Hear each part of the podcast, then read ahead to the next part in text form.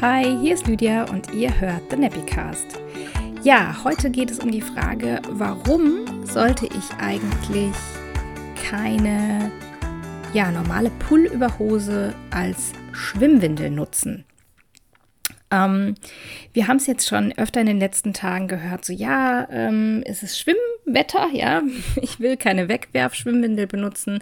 Ich äh, will jetzt aber auch nicht nochmal extra für die Zeit jetzt eine Schwimmwindel kaufen.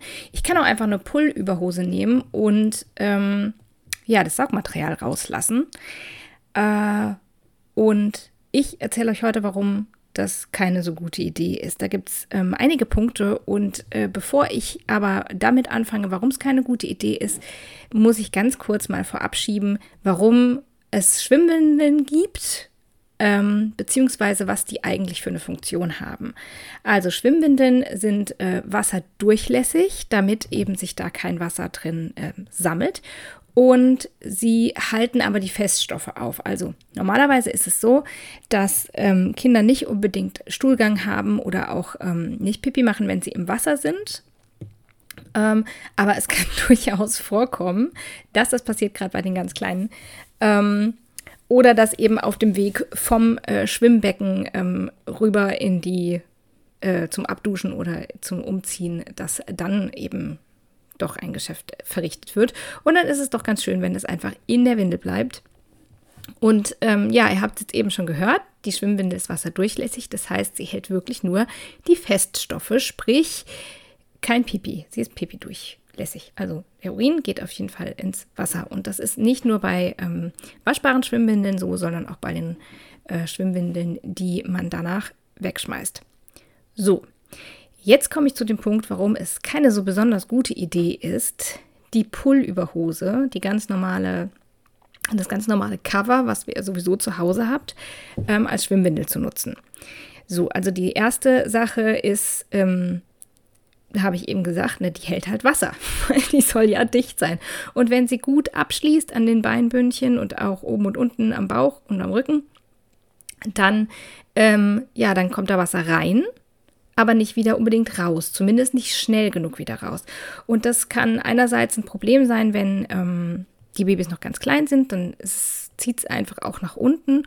Und noch ein größeres Problem ist, wenn die Kinder schon alleine aus einem Pool rein und aussteigen, weil sie einfach weil ähm, ja, sie da das Gleichgewicht verlieren können durch, die, ähm, durch den Liter Wasser, den sie da in der Hose haben.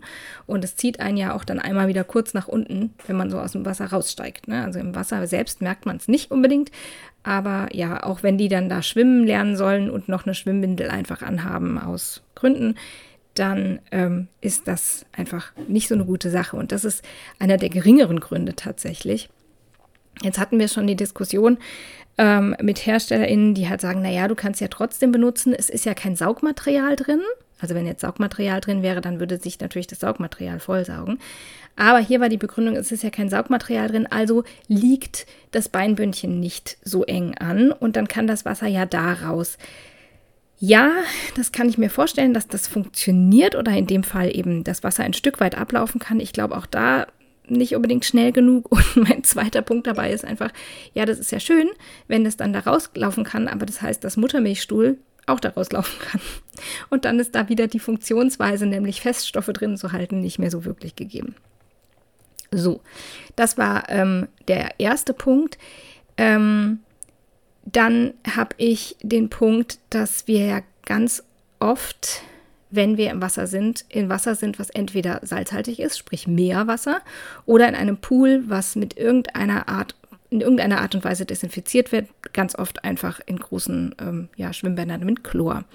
Und sowohl Salz als auch Chlor ist nicht besonders liebevoll zum Pool. Bei Chlor ist es so, dass Chlor ähm, die PU-Beschichtung eben löst. Also PU ist nicht chlorbeständig.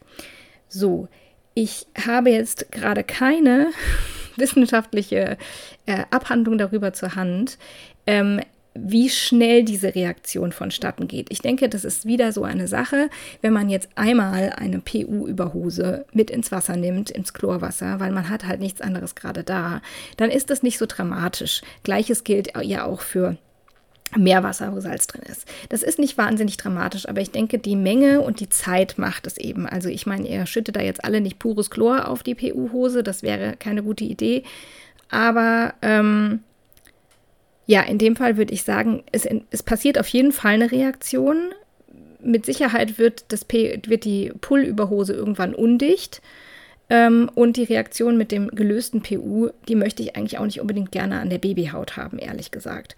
Das wäre für mich so ein Grund, auch wenn ich jetzt nicht genau weiß, wie schnell geht das, ja, ähm, würde ich das auf keinen Fall empfehlen.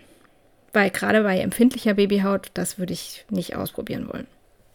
Ähm, zumal es ja so ist, dass eine normale Überhose innen nicht beschichtet ist. Das heißt, da ist kein Meshstoff oder irgendein ein, ein wasserdurchlässiger Plüsch drin. Also das gibt es ja in einigen von den Schwimmwindeln, ist ja dann innen nochmal so eine, wie so eine Innenhose, also ein zweiter Stoff, der einfach angenehmer an der Haut ist. Und ähm, ja, da denke ich ganz ehrlich, ich wenn ich mir so eine reguläre PU-Überhose vielleicht noch mit Laschen anschaue, da sind dann die Snaps noch dran, ähm, die würde ich jetzt nicht gerne direkt ähm, am empfindlichen Genitalbereich haben wollen, wo sie vielleicht scheuert oder einfach dann eben auch Reaktionen hat mit den Inhaltsstoffen aus dem Wasser. Das würde ich vermeiden. Ähm, und deswegen empfehle ich es auch nicht. Äh, dann gibt es noch einen Punkt, nämlich Sand. Wir sind dann oft doch irgendwie am Strand oder wenn es am See ist und es ist auch nicht geklort und hat kein Salz drin, ja, dann gibt es oft irgendwie Sand und so. Oder wir haben schon öfter gesehen, Kinder, die dann schön äh, auf dem Spielplatz danach noch ähm, unterwegs sind. Ja, Sand und Pool sind auch keine großen Freunde. das heißt, äh, ja, der Sand, der kommt immer irgendwie in diese Hose rein. Auch wenn das Kind jetzt, wenn wir sagen, okay, wir haben eine gut abgeschlossene Hose, die Beinbündchen liegen an, Bauch und Rücken liegt an. Wenn wir Glück haben, kommt da kein Sand so schnell rein, aber immer ist irgendwo Sand, ja, und dass es einfach durchscheuert und irgendwann einfach überall ist, das ist uns allen klar. Auch da, ne, wenn das einmal passiert, wenn du einmal deine, deine nur eine Windel auf dem Spielplatz anhast, okay, nimmst du vielleicht die Räuberwindel, die schon so ein bisschen kaputt ist, oder äh, eben sowieso schon nicht so dicht, dann ist es vielleicht nicht so schlimm. Dann kann ich mit dem Risiko leben, dass die Windel danach hin ist. Aber ja, in dem Fall würde ich auch sagen, wie gesagt, verträgt sich nicht besonders gut, würde ich auch vermeiden bei einer normalen Poolüberhose. Dann lieber zum Sandspielen eine ähm, ja, dichtere Wollhose nehmen, Wollüberhose nehmen, die, die ich danach ausbürsten kann oder eben auch ausklopfen. Dazu hatten wir auch schon mal einen Post. Den kann ich hier in die Show Notes mal reinsetzen. Genau. Ähm, ja. Es gibt natürlich jetzt noch die Leute, die sagen, ja, aber ich habe so schöne Poolüberhosen und die sind undicht und ich kann sie nicht mehr flicken. Kann ich die nicht doch als Schwimmwindel benutzen? Ähm, ich würde sagen, aufs eigene Risiko schon. Wenn die Hose schon kaputt ist, dann könnt ihr sie einritzen noch ein bisschen mehr, dass das Wasser besser abläuft. Also wirklich, dass es halt etwas wasserdurchlässiger wird. Ähm, ihr könnt gucken, ob ihr vielleicht dann tatsächlich so eine Meshstoff noch reinnäht oder so ein ähm, Mikrofaservlies, was wasserdurchlässig ist, einfach damit es auf der nicht direkt auf der Haut liegt, das PU. Und dann müsst ihr halt überlegen, wo geht ihr mit der PU-Windel hin? Ne? Geht ihr nur im See, wo halt kein Salz, kein Chlor drin ist? Ähm, und wie gesagt, für einmal ist es wahrscheinlich nicht dramatisch. Ich würde es jetzt nicht dauernd machen. Über die Passform haben wir noch gar nicht gesprochen. Also so eine Schwimmwindel ist einfach auch viel ähm, schmaler geschnitten, liegt natürlich viel mehr an, weil da ja einfach kein Saugmaterial drunter muss. Und das werdet ihr bei einer, einer regulären Poolüberhose dann schon bemerken, dass da einfach sehr viel Platz noch ist. Egal, ob jetzt Wasser drin steht oder nicht, aber das ist, äh, sitzt einfach nicht so gut. Ist aber ein vernachlässigbarer Grund. So, genau, das waren unsere Gründe im kurzen Überblick, warum Schwimmwindeln sinnvoll sind und ähm, du nur unter Umständen eine reguläre Poolüberhose als Ersatz nehmen kannst.